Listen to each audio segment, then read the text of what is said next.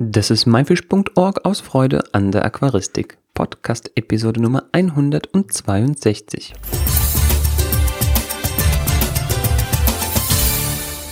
Hi, mein Name ist Joris Jutjajews und danke fürs Einschalten. Heute war Tag 2 auf der Interzo 2018. Matthias Wiesensee und ich machen uns wieder gemütlich und lassen die Eindrücke des Tages Revue passieren. Mach es dir also auch bequem und lass dich überraschen, welche neuen Produkte wir heute für dich entdeckt haben.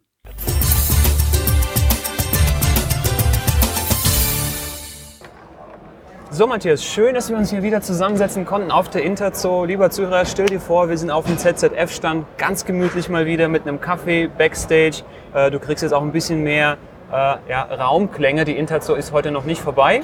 Das heißt, äh, draußen ist noch ein bisschen Betrieb. Und Matthias ist neben mir. Hallo Matthias. Hi Juris.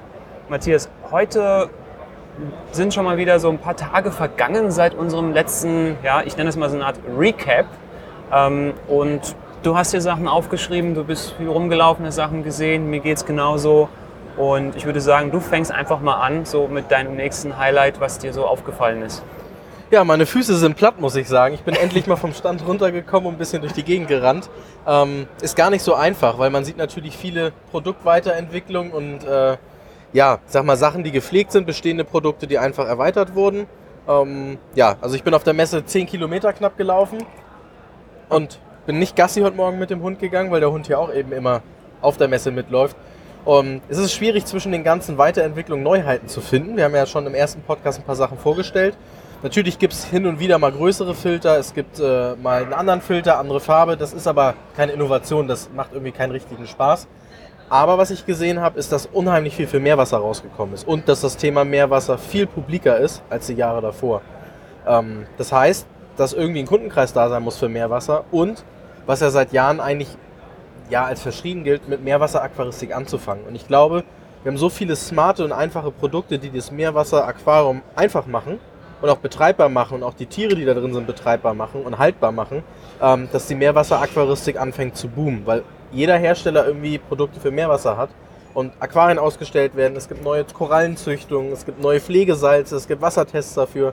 Und das ist so ein kleiner Trend, der sich hier abzeichnet und auch jetzt schon im Handel teilweise zu finden ist. Ja, ich glaube, das ist auch etwas, was Markus Mahl äh, bei seinem Interview auch erwähnt hat, dass die vielen Pflegeprodukte ähm, das ganze Thema Meerwasser einfacher machen, dadurch für Anfänger auch zugänglicher. Ja. Und insofern ähm, ja, finde ich schön, dass es so ein bisschen mehr salonfähig wird und auch einfach diese Hürde, einfach in die Meerwasseraquaristik einzusteigen, immer niedriger wird. Genau, man muss kein Chemiker sein. Früher haben ja alle Leute gedacht, man muss Chemiker sein und Spezialist, Biologe gleich noch, um das zu können. Nein, ist überhaupt nicht so. Man kann tatsächlich mit einfachen Tricks und Anleitungen Meerwasseraquarium erfolgreich betreiben und das auch noch gut aussehen lassen, ohne Probleme. Ja, das heißt, ich oder ich denke mal, dass das Thema Meerwasser dann vielleicht in Zukunft auch immer mehr Einzug vielleicht auch bei Maifisch finden ja, wird. Ja, einer unserer Partner hat uns tatsächlich angesprochen, dass wir da die Fischothek und auch den Ratgeberbereich ausbauen können. Ja. Ähm, mit ihm gemeinsam, weil wir einfach das Fotomaterial nicht hatten. Da wird was kommen. Ja. Und für alle Meerwasserinteressierten, das Interview mit Markus, was du aufgenommen hast, das werden wir auch noch ausstrahlen, jetzt in der Interzoo-Zeit. Genau, ich weiß jetzt gerade gar nicht, zu dem Zeitpunkt der Aufnahme dieses Interviews, äh, ob das Interview mit dem Markus Mal bereits war oder nicht, das werde ich äh, im Nachgang an das Interview im Outro nochmal äh, verraten. Auf jeden Fall wird es in den Shownotes verlinkt werden, falls es schon draußen ist.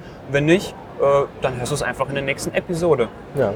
Matthias. Was hast du denn als Aquascaper gesehen? Ich meine, du bist ja immer der Aquascaper unter uns. Du möchtest ja auch mal was mit Pflanze machen, auch mal was mit schönen Aquarien sagen. Ich bin ja eher so der funktionelle Typ. Was hast du gesehen? Ja.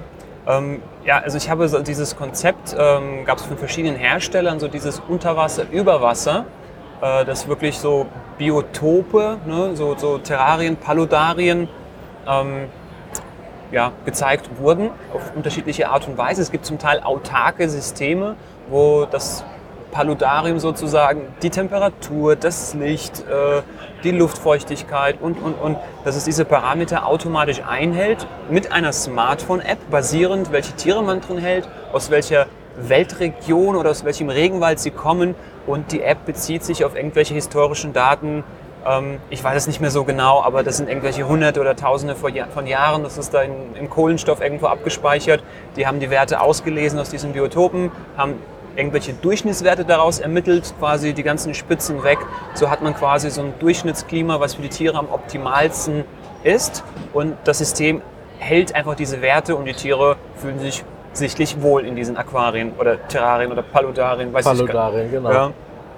Und ähm, da gibt es auch, wie gesagt, mal mit Wasser, mal ohne Wasser, viel mit Aquarienpflanzen, teilweise gibt es auch ja, so Terrarienpflanzen drin verwendet werden. Ähm, lieber Zuhörer, einfach so grob gesagt, so ein Stückchen Natur ausgeschnitten und ins Wohnzimmer gestellt, Fallgiftfrösche, also wirklich äh, Natur pur. Ja, und äh, für mich als Informatiker wieder Smart Home. Ja. Es ist halt eben steuerbar, das System. Und zwar nicht die Tiere da drin, aber deren Umwelt. Und auch was wir in der ersten Folge jetzt von der Interzo sagten, es ist viel mit App-Steuerung, App-Überwachung und elektronischer ja, Messung und, und elektronischem Betrieb irgendwie gekoppelt. Also das Hobby wird digitalisiert, könnte man eigentlich sagen. Ja, also das, das zieht sich durch und durch, hat der Markus ja auch schon mit seinen äh, drei Highlights, das war alles äh, App-Steuerung. Und ich habe auch sehr, äh, einige von den Sachen mir sogar selber angeguckt, vor allem das mit der Dosierpumpe. Ich fand das so klasse. Die hat auch so einen, äh, also ich trifft jetzt ein bisschen ab, ne? das ist jetzt keins von heutigen Highlights, aber für mich doch vielleicht persönlich auch ein kleines. Ähm, habe mir eine kleine Vorführung geben lassen. Die ist wirklich, es gibt extra so einen leisen Modus, ne? wenn man jetzt so eine empfindliche Umgebung hat oder wenn man nicht möchte, so ein lautes ist jetzt kein Rührgeräusch, sondern diese Dosierung. Ne? Da dreht sich halt so ein Kreisel, so eine Pumpe. Äh, die macht es einfach langsamer und dadurch äh, entsteht ein leiseres Geräusch dabei. Und die Dosierung ist so genau, ich habe gewünscht 1,73 Gramm oder Milliliter, das genau dosiert werden. Und das wurde auf den Tropfen genau gemacht. Das war so eine super Feinwaage. 1,73 eingegeben, zack, 1,73 standen auf der Waage. Und das alles über die App. Und das Tolle, dass diese App zusammen mit dieser Pumpe über eine Cloud funktioniert.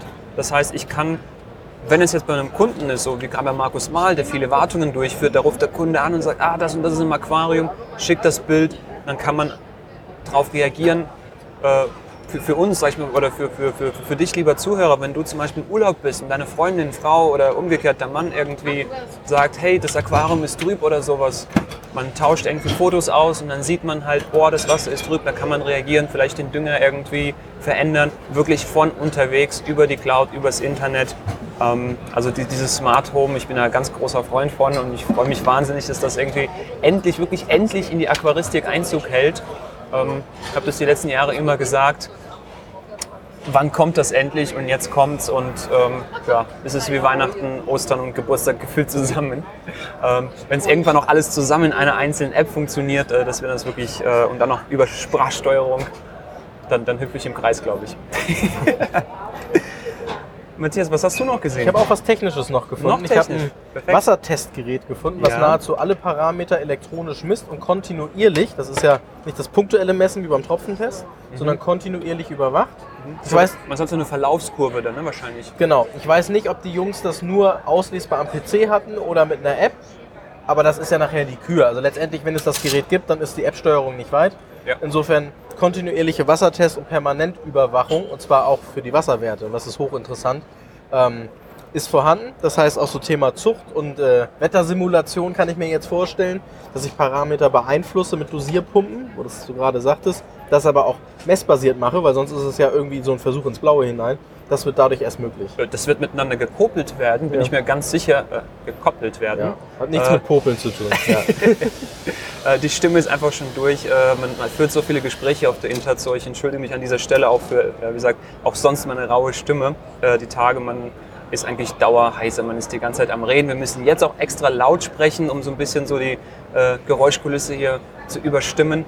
Aber ich bin mir ganz sicher, das wird eng da miteinander gekoppelt werden, sodass die Düngesteuerung automatisch eingreift, sobald diese andere Messelektronik sagt, aha, der Wert ist zu hoch, da wird automatisch weniger dosiert werden und umgekehrt, wenn der Wert zu niedrig ist. Das heißt, man hat soll, ist, eigentlich wie bei einer pH-Steuerung, ne? Im Prinzip das ne? Gleiche. über so ein Magnetventil, da geht es halt über eine Pumpe, Genau. wird einfach, man hat einfach konstante Werte, permanent. Und wenn man konstante Werte hat, äh, lieber Zuhörer, das ist das, was das Aquarium wirklich stabil macht, weil die ganzen Tiere und Pflanzen, die haben ja so eine, so eine Range, in der sie sich wohlfühlen können, von bis. Mhm. Und es ist wichtig, die Werte stabil zu halten. Wenn man die Werte stabil hält, Irgendwann pendelt sich da so ein Gleichgewicht ein, die Tiere und die Pflanzen passen sich äh, auf die Werte ein und wenn das wirklich stabil bleibt, dann hat man ein funktionierendes äh, Gleichgewicht. Wenn es aber permanent Veränderungen oder Schwankungen gibt, das ist das, wo es dann irgendwelche Ungereimtheiten im Aquarium gibt und dann kommen diese kleinen Problemchen, ne? Die kosmetischen vielleicht mit den Algen oder sowas oder auch mit den Tieren. Ähm, wirklich diese stabilen Werte, das ist das, was äh, das Hobby in Zukunft auf jeden Fall noch viel, viel einfacher machen wird. Matthias, könntest du vielleicht auch gerade die Werte aufzählen, welche da schon möglich waren, falls du die alle behalten konntest? Oder wirklich alle? Nein, nee, es war, es war schon ein breites Spektrum. Ich habe jetzt nicht genau darauf geachtet, aber gerade für Meerwasser, Calcium, Magnesium war möglich. Das hat mich äh, schockiert, sage ich mal, dass das günstig, verhältnismäßig günstig möglich ist. Und eben auch so Sachen wie Phosphat und Nitrat, weil da eben die Elektroden enorm teuer sind eigentlich. Und dass sie da eine Lösung gefunden haben, das kontinuierlich messbar zu machen, weil auch Früher gab es so Lackmuspapier und das beschlägt mit der Zeit. Da kommen Algen, Schmierfilme drauf, Biofilme oder ein Sensor beschlägt auch. Und dass sie das schaffen, wartbar und vom Preis auch attraktiv anzubieten, ist interessant. Ist im deutschen Markt noch gar nicht verfügbar, mhm. aber wenn es hier vorgestellt wird, wird es irgendeinen Hersteller geben, der sich dem System annimmt und das versucht in den deutschen Markt reinzubringen. Also, war, das, war das jetzt ein Prototyp oder was schon fertiges? Nein, das war ein fertiges Produkt, aber fertiges die sind noch nicht am Markt etabliert, das ist eine ganz kleine Firma. Okay, ja gut, dann muss es nur noch irgendwie ein Distributor Ist eine Frage der Zeit, sowas. bis es das ja. gibt. Ja. Sehr, sehr spannend, weil gerade die Werte Nitratphosphat da mit den Tröpfchentests, äh, ich mag das überhaupt nicht, ja, ähm, aber das empfehle ich wirklich eigentlich jedem, gerade am Anfang diese Werte zu beobachten, weil dann lernt man sein Aquarium zu verstehen und zu lesen und irgendwann, da kann man schon, ne, so wie Fahrradfahren ohne Lenkrad festzuhalten, das funktioniert dann einfach später. Ja. Aber dieses Feingefühl, das muss man erstmal entwickeln. Ja, wir haben ja gesagt, das Hobby wird einfacher. Das haben wir in der ersten Episode, glaube ich, gesagt. Ne? Das, ja, äh, haben wir auf jeden Fall. Ja, also wir haben Produkte gefunden, die das irgendwie alles einfacher machen von der Anwendung, weniger nachdenken, leichter anwenden. Hast du da irgendwas gefunden, was so in deinem Aquascaping-Bereich es leichter macht oder besser für die Qualität irgendwie hebt? Ja, ich würde sagen, ganz, ganz deutlich ist auch bei den Wasserpflanzenherstellern äh, das Thema, naja, sagen wir Produktpräsentation, die Wasserpflanzenanlagen. Ja, man kennt das ganz klassisch aus dem Zoogeschäft. Äh, das sind ja wie so größere Aquarien, wo die Pflanzen in Töpfen irgendwie drin präsentiert werden. Und man muss da immer auf einen Mitarbeiter warten, damit er die Pflanzen rausholt. Der muss sich ja dann die Hände nass machen. Die Pflanzen müssen eingetütet werden, äh, weil sie dann nicht mehr gescannt werden können. Muss so eine Liste irgendwie geschrieben werden, damit es an der Kasse dann richtig abgerechnet werden kann. Das Ganze entfällt in Zukunft immer mehr. Es gibt immer mehr quasi Selbstbedienungskonzepte, häufig auch in Kombination mit einem Kühlschrank, was einfach die Haltbarkeit der Pflanzen äh, verlängert. Ja, es geht darum, die Pflanze, die kommt aus der Gärtnerei, meistens Top-Zustand, so im optimalen Zustand. Also die muss jetzt nicht wie die Banane erstmal reifen in der Kiste unterwegs, sondern die ist dann meistens schon wirklich, naja, ist nicht verzehrfertig, aber fertig zum Einsetzen ins Aquarium, eigentlich im besten Zustand. Und je länger sie im Zoogeschäft verbleibt, desto, naja, in den meisten Fällen, wenn es nicht gerade optimal gepflegt wird, ja, äh, dann nimmt die Qualität immer wieder ein bisschen ab. Das heißt, idealerweise wird die Pflanze sehr, sehr schnell direkt äh, an den Kunden übergeben und durch so ein Kühlschranksystem, wo die Temperatur gekühlt wird, es wird jetzt natürlich nicht eingefroren, ist, wir reden jetzt von 15, 17 Grad ungefähr, dort wird der Stoffwechsel von der Pflanze verlangsamt, sodass die Pflanze einfach langsamer altert. Das ist wie die frische Theke im Supermarkt. Genau dasselbe ist es eben mit dem Kühlschrank für die Pflanze. Plus die Pflanzen sind entweder im Becher als in vitro oder ist auch eine weitere Neuheit. Und zwar werden Topfpflanzen einzeln verpackt, wie in so einem Blister, äh, wie so ein Sandwich. Ich gucke gerade eins auf dem Tisch, das sieht echt genauso aus hier. Und das äh, war auch lecker, ich habe es schon gegessen. Ja. ja, das andere ist mir, Matthias.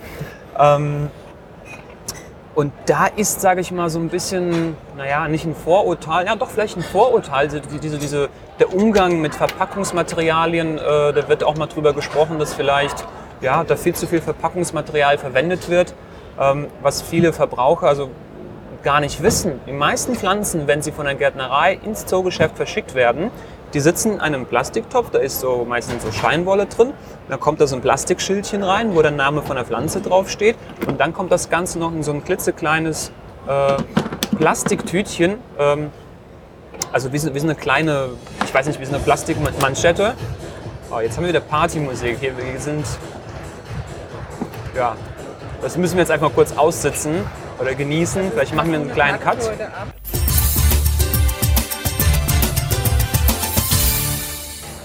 So, die Motivationsmusik ist vorbei. Wir haben hier direkt neben ZZF einen Stand, auf dem ein Motivationstrainer ist. Äh, ich weiß nicht, ob es ein ganz bekannter Motivationstrainer ist, der auch äh, so, die Runde macht, aber ist auch egal. Auf jeden Fall, alle 40 Minuten gibt es diese Samba, Zumba, Jumba-Musik, ich weiß gar nicht. Safri-Duo. Safri-Duo, Mensch, es lag, Play mir auf the Life heißt es. es lag mir auf der Zunge.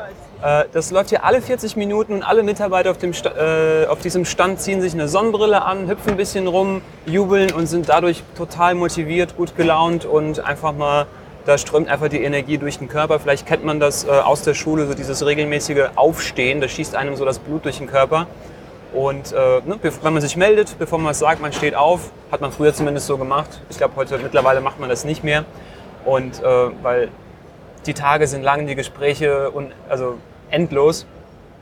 Jedenfalls zurück zum Thema. Du warst bei den Pflanzen, du warst bei den Self-Service-Sachen. Genau, bei der aber du hast auch Verpackung. Arten entdeckt, habe ich gehört. Und was war noch bei der Verpackung? Bei der Verpackung, genau. Bei der Verpackung der Punkt äh, Nachhaltigkeit, äh, zu viel Verpackungsmaterial, dass diese Pflanzen in diese Einzelverpackung reinkommen. Also klassische Pflanze wird geliefert, Steinwolle um die Wurzeln herum, Plastiktöpfchen, Plastikschildchen und das, das äh, sieht man im Zoogeschäft gar nicht. Weil es weggeschmissen wird. weil es weggeschmissen wird, nämlich es ist jede Pflanze nochmal einzeln verpackt äh, in Plastik. Das ist dazu da, dass in diesem kleinen, diesem Tütchen äh, ein Mikroklima herrscht, damit die Pflanze unterwegs auch nicht austrocknet.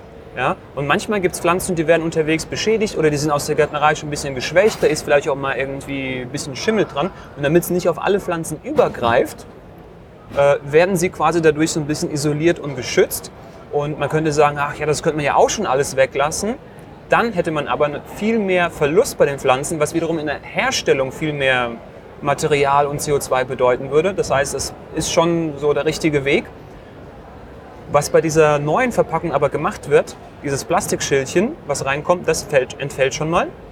Und die Verpackung drumherum, die ist eigentlich gleichzusetzen mit diesem Plastiktütchen, in dem die Pflanzen eh schon geliefert werden. Und weil dadurch viel weniger Pflanzen auch kaputt gehen in den, beim Transport, in den Pflanzenanlagen ebenfalls, müssen viel weniger Pflanzen weggeschmissen werden. Und weil viel weniger Pflanzen weggeschmissen werden, im Endeffekt wird viel weniger Verpackungsmaterial auch dafür aufgewendet. Das heißt, das ganze Thema ist dann mindestens genauso gut, wenn nicht sogar besser. Ja, Aber das Ja. heißt, für mich steigt eigentlich die Qualität der Pflanze. Ja. Also egal, ob der Zoohändler was wegschmeißt, das interessiert mich nicht, sage ich jetzt mal arrogant. Aber die Pflanze, die ich kaufe, die ist haltbarer, die ist besser, die ist, hat bessere Qualität wie bei In Vitro, wo die, wenn ich die mal vergesse, hattest du ja auch mal schön erzählt, nach Ja. drei Wochen sah sie eigentlich äh, Bombe aus. Ja. Und darum geht's ja eigentlich. Ich kaufe eine Pflanze, Monate. die drei Monate, die richtig stabil ist und ich habe nicht, dass ich eine Pflanze kaufe und die fällt nach einer Woche auseinander, sondern die Qualität steigt und wir sparen auch noch Verpackung auf dem ganzen Weg. Weil Genau. wir ja zwischendurch nichts wegwerfen. Genau, weil wir zwischendurch nichts wegwerfen, die Qualität der Pflanze steigt. Ich habe selber Tests gemacht im Vorfeld mit einigen von diesen Pflanzen. Äh, eine Kryptokorine zum Beispiel in so einer Pflanzen, äh, so einer Einzelblisterverpackung. Ich habe die, ich weiß nicht, zwei Monate auf dem Schreibtisch stehen gehabt. Also wie so ein In-vitro-Becher, das war eine ganz normale Topfpflanze. Äh, kein Problem. Hm. Ja, und das Besondere dabei auch noch, wo, die, wo auch noch ein Riesenvorteil äh, für die Verbraucher, also für dich als Zuhörer, als Aquarianer ein Riesenvorteil ist, wenn die Pflanze aus der Gärtnerei kommt, die ist EMS gezogen, das heißt über Wasser. Wenn sie ins Zoogeschäft kommt, wird es erstmal unter Wasser getaucht. Und es ist nicht zwangsläufig immer dasselbe Wasser im Zoogeschäft, was du zu Hause hast. Vielleicht hast du eine CO2-Anlage, vielleicht hast du einen anderen Versorger, vielleicht hat das Zoogeschäft weiches Wasser, du hartes Wasser, vielleicht ist es umgekehrt. Wenn die Pflanze sich erstmal auf das eine Wasser im Zoogeschäft angepasst hat, musst du sich bei dir vielleicht sogar wieder nochmal auf ein anderes äh, Wasser umstellen, was riesen Stress für die Pflanze bedeutet. In der Einzelverpackung aber ist es ähnlich wie im In-vitro-Becher. Die ist in ihrem Gärtnereistadium sozusagen und konvertiert sich zum ersten Mal auf Submers, sobald sie bei im Aquarium drin ist, ist immer noch energiegeladen, wird nicht doppelt gestresst. Wie du, Matthias, gerade richtig gesagt hast, ist es quasi wiederum ein Plus für bessere Qualität von den Pflanzen. Ja? Und diese Pflanzenverkaufsanlagen, da ist sehr viel Wasserwechsel, sehr viel Strom, das muss auch stark beleuchtet werden. Bei den Einzelverpackungen, äh, diesen Blistern, Self-Service-Stationen, da entfällt es. Das heißt, weniger CO2 für Strom, weniger fürs Wasser. Das sind auch alles Pluspunkte. Okay, ja, dann passt das ja auch zu dem, was ich bei den Pflegeprodukten gesehen habe. Ähm, natürlich ist jetzt ein Wasseraufbereiter keine Neu Weltneuheit, aber es gibt unheimlich viele neue Verpackungen, die nicht nur schick aussehen, sondern tatsächlich auch funktional sind. Das heißt, so Themen wie Dosierung. Ich muss nicht mehr aus der Flasche irgendwo reingießen, rausgießen. Ich kann das mit dem Pump dosieren. Ähm, ich habe Skalen zum Anwenden, die erleichtern mir die Dosierungsumrechnung. Ich habe jetzt plötzlich Salze fürs Meerwasser und, und Pflegeprodukte, die angepasst an mein Aquarium dosiert werden. Also es ist vieles viel erleichterter, aber steigert ja auch gleichzeitig die Qualität. Es geht jetzt nicht immer darum, dass es sexier aussieht und dass es leichter wird, weil die Verpackung irgendwie toller ist, sondern eigentlich geht es darum, dass das Hobby einfacher wird und wir wirklich da weniger nachdenken müssen, sage ich jetzt mal vorsichtig, ähm, und damit größere Erfolge erzielen. Das ist eigentlich das, was mir so aufgefallen ist. Hast du denn noch irgendwas an, an Arten oder ja, irgendwas so ja, richtige, wo ja. du sagst, wow, das ist die, die Orchidee unter den. äh, ich bring's mal auf den Punkt. Eine komplett weiße Anubias. Die Wurzeln, das Rhizom und die Blätter. Ah, die war doch verschimmelt. Nein. Nein? Nein, nein, ah. nein, nein. Ich habe mich mit, den, äh, mit dem Hersteller unterhalten gehabt. Äh, gab beide Generationen. Den Vater, der das schon seit 30 Jahren macht, und den Sohn, der jetzt das Geschäft wahrscheinlich übernimmt. Und zwar wurde ich aufgeklärt, das wusste ich auch noch nicht. Ähm, schreib's in die Kommentare, ob du das gewusst hast. Und zwar es gibt drei Sorten von Chlorophyll. Es gibt grünes Chlorophyll, rotes und sowas wie gelb-orangefarbenes. Und zwar fehlt bei dieser Anubias einfach das grüne Chlorophyll. Deswegen erscheint sie farblich so blass. Sieht auch ein bisschen krankhaft aus, muss ich sagen. Ich weiß nicht, ob ich es jetzt noch schön oder nicht schön finde. Äh, vielleicht kommt es darauf an, wie man diese verwendet. Aber es gibt auch so, wie nennt sich das, so gesprenkelte, so grün-weiße Pflanzen äh, mit Streifen, mit Adern, mit Punkten. Da heißt die Anubias zum Beispiel Stardust oder sowas, ja, Sternenstaub. Äh, Gibt es auch so eine äh, Bucifalandra Marble oder sowas auch gesehen. Wavy Green Marble sieht total klasse aus und äh, ist interessanterweise aus einer ganz normalen Bucifalandra Wavy Green herausgezüchtet worden. Also wirklich Anubias von komplett grün bis komplett weiß in allen Abstufungen. Äh, laut Aussage des Herstellers auch wirklich über längere Zeit stabil. Ne, das heißt, sie entwickeln sich nicht zu der grünen Variante zurück, sondern die bleiben auch so und bleiben auch wirklich sehr, sehr klein. Also wir sprechen hier von Blättern, die sind naja, kaum größer als äh, Streichholzkopf, äh, ja, vielleicht so bis zu einem Zentimeter. Und äh, da gab es auch eine wirklich knallrote Kryptokorine. Es gibt die Kryptokorine Albida Brown, glaube ich, und das war die Kryptokorine Albida Red. Also wer die Kryptokorine Flamingo kennt, das ist so von der Albida-Variante. Matthias hat gerade so ein schönes, ich weiß nicht, ist das violett-pinkes äh, Hemd an. Welche Farbe ist das? Ja, das ist, eigentlich so ein Thema für Frauen. Ne? Farben diskutiert man mit Frauen und die haben immer andere Namen dafür. Ja, also ich würde sagen, das ist Aubergine. Das habe ich nämlich unter Aubergine gekauft. Meine Auberginen sind fast schwarz, lila. Also die hat gesagt, das ist Aubergine. Das sieht eher aus wie ein Fliederstrauch, glaube ich. Ja. Vielleicht können wir noch ein Bild von deinem Hemd reinpacken und dann äh, äh darfst du, lieber Zuhörer, auch noch mal in den Kommentaren abstimmen, welche Farbe äh, das Hemd von Matthias hat.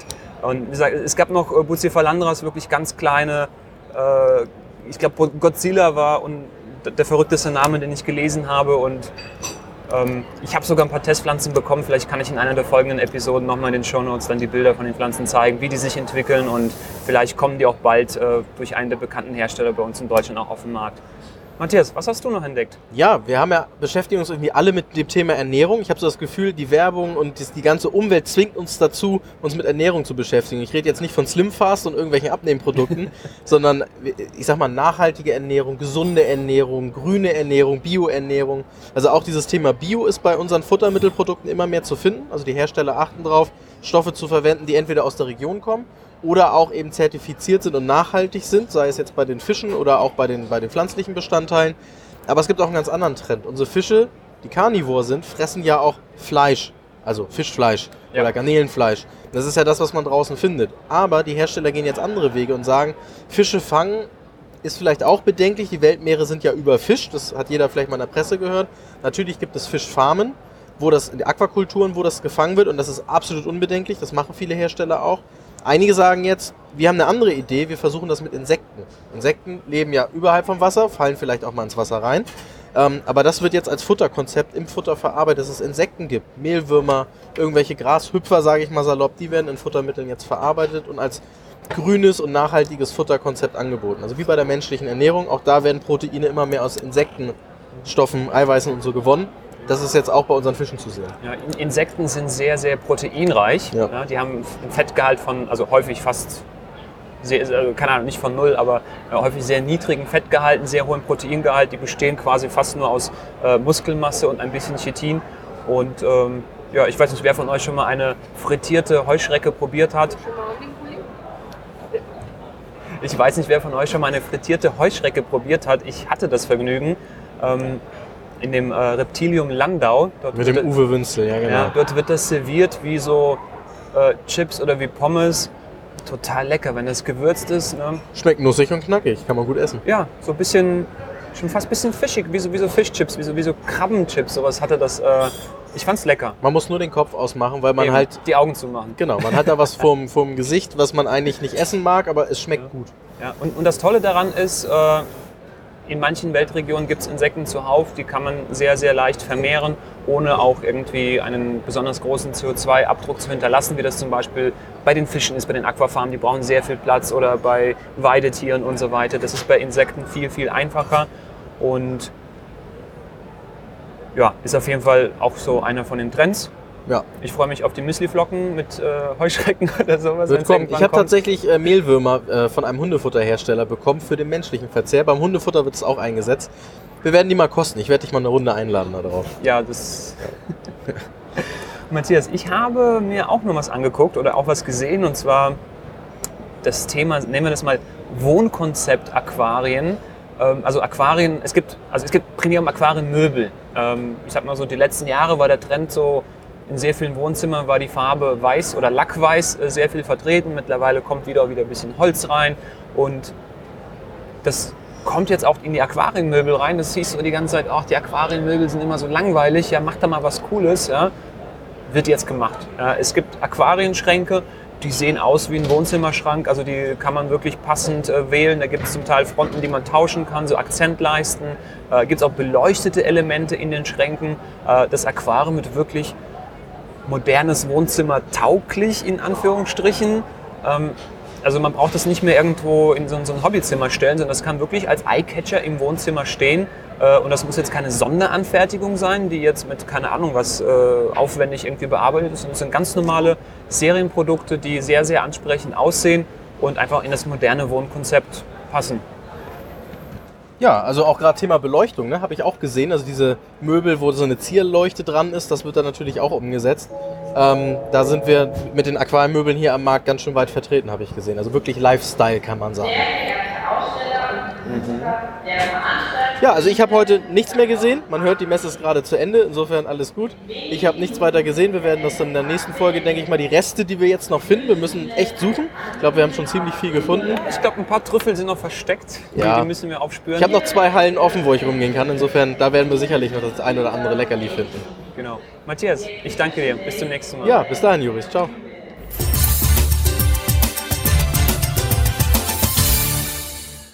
Das waren unsere persönlichen Highlights des zweiten Messetages. Wir hoffen, dir hat diese Episode gefallen.